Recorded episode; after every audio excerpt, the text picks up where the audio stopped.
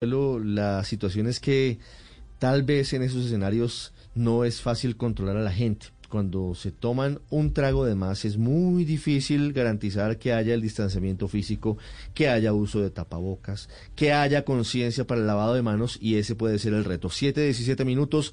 Señor Ministro de Salud, Fernando Ruiz, buenos días. Muy buenos días, Ricardo. Un saludo para ti y todos tus oyentes. Señor Ministro, lo he llamado para preguntarle por dos temas puntuales. Y el primero es a raíz del comienzo de la temporada de diciembre, vienen las vacaciones y hay mucha incertidumbre entre los viajeros. No saben qué hacer porque hay un fallo de un juez que ordena que las personas que vengan a Colombia tienen que presentar una prueba PCR negativa, pero hoy no saben qué va a pasar. ¿Se necesita hoy prueba PCR para entrar a Colombia? ¿En qué está pensando el ministerio en este momento? Eh, mira, Ricardo, en este momento, para la tranquilidad de todos los viajeros, no se necesita prueba de PCR, ni vamos a someter a los viajeros a cuarentenas de 14 días. Está la tutela, el fallo de tutela se encuentra en este momento en un proceso de aclaración. Nosotros el día ayer a las 4 de la tarde enviamos al juez unas preguntas que consideramos fundamentales para eh, poder eh, tomar una decisión sobre la tutela. En este momento las preguntas fundamentalmente eran eh, esta medida que el fallo impone, hasta cuándo y bajo qué criterios epidemiológicos debería ser suspendida, qué tipo de PCR podría ser de, es la que se exigiría y también sobre la inmediatez del fallo eh, dado que es prácticamente imposible hacer un fallo, una aplicación de un fallo de estos de manera inmediata, en la medida que hay gente que ya se encuentra viajando, hay personas que se encuentran, que ya están en planes de viaje, que una prueba de PCR en el exterior no es posible tomarla de manera inmediata y que incluso existen países del mundo donde no se le aplican pruebas de PCR a personas que no estén con síntomas o sean contactos de personas con síntomas. Entonces, en ese sentido, yo creo que hay que dar un parte de tranquilidad. El Ministerio de Salud sigue teniendo una consideración fundamentalmente epidemiológica del tema. Estamos eh, trabajando el asunto y estamos muy preocupados, pero evidentemente estamos pensando siempre bajo criterios de lo que hemos, de toda la estrategia general epidemiológica y de manejo de la situación de COVID-19.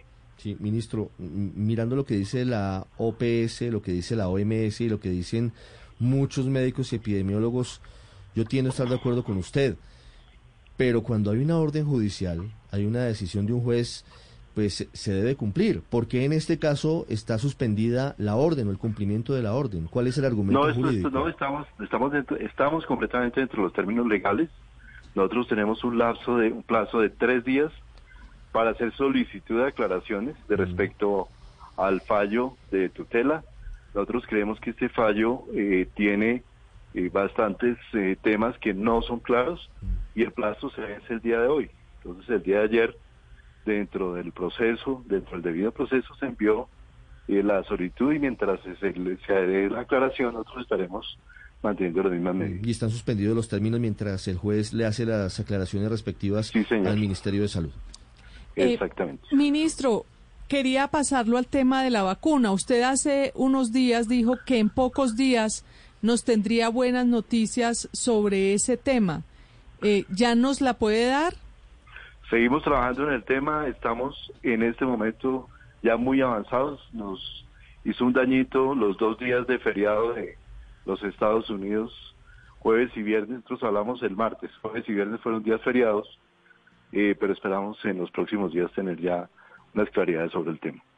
Ministro, pero el alcalde de Medellín eh, ayer estuvo diciendo que iban a llegar las primeras 100 mil vacunas. Eh, pues eh, luego nos explicó que eran 100 mil para todo el país en marzo y que habláramos con usted, ministro, que usted era el que tenía la información de la llegada de, esas vacunas. ¿Llegarán 100 mil vacunas en marzo, como dijo el alcalde de Medellín? A ver, lo que tenemos en este momento ya contratado, claro, son las vacunas del mecanismo COVAX.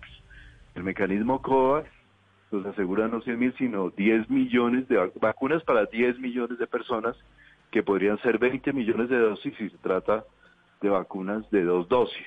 Bajo esa consideración de esos 10 millones de vacunas, el acuerdo con COVAX establece que la fecha para entrega de dichas vacunas sería en junio del año entrante. Es probable, se está hablando, pero eso todavía no está definido, que algunas de que esas vacunas podrían anticiparse para el mes de marzo del año entrante. Eso es lo que llamamos mecanismo, eso es lo que es el mecanismo multilateral en el cual participan 180 países y los cuales de manera solidaria van a tener acceso a la vacuna.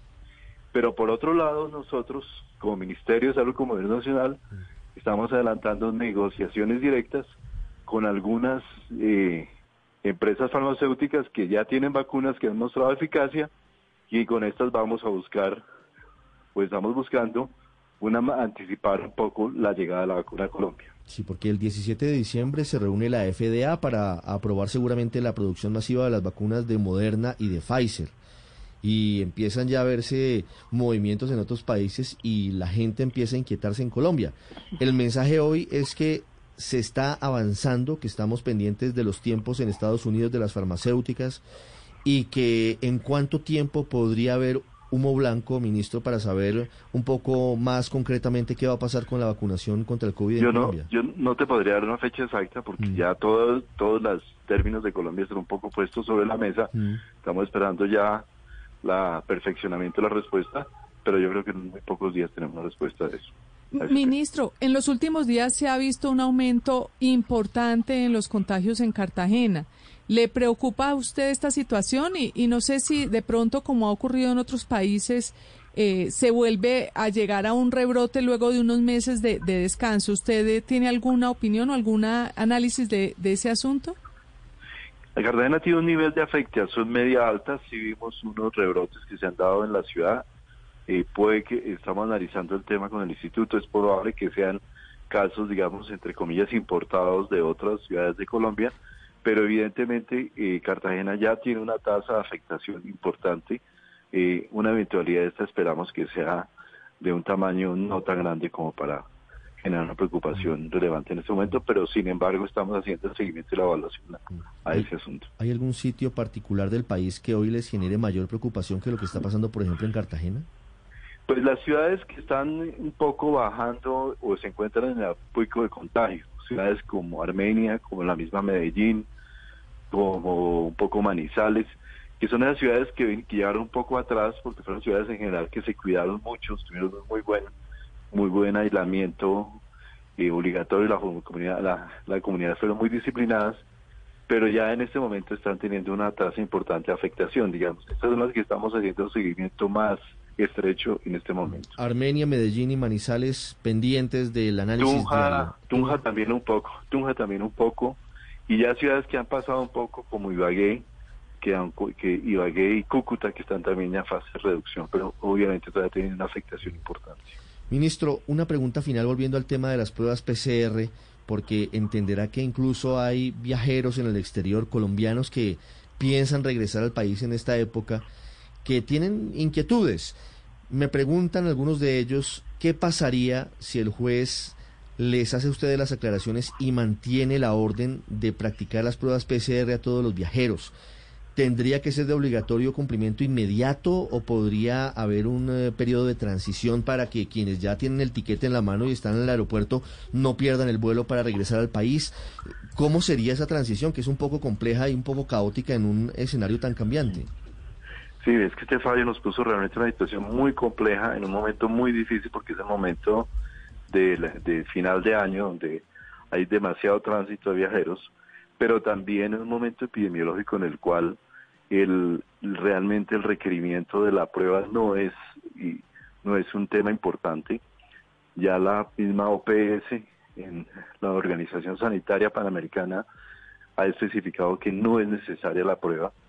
Y obviamente aquí pues estamos trabajando en el tema nosotros expresamos una gran preocupación como Ministerio de Salud sobre, las, sobre cómo, frente a una estrategia que hemos venido manteniendo a lo largo de todo el año, con el apoyo de comités de expertos internacionales, una situación de esta nos pone en una coyuntura muy difícil.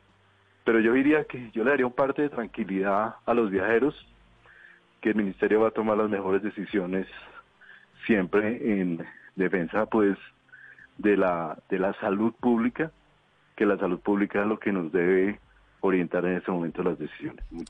Pues estaremos muy pendientes de las decisiones del juez, de las aclaraciones que haga el ministerio para poderles informar a los oyentes, sobre todo quienes están fuera del país o quienes tienen familiares fuera del país y están en ese intermedio. Por ahora, hoy, hoy no se necesita prueba PCR para entrar a Colombia. Hoy vamos día tras día mirando cómo evoluciona esta determinación. Señor Ministro de Salud, Fernando Ruiz, ha sido usted muy amable. Muchas gracias. No, señor, Ricardo, un abrazo para ti y todos ahí en la mesa de trabajo.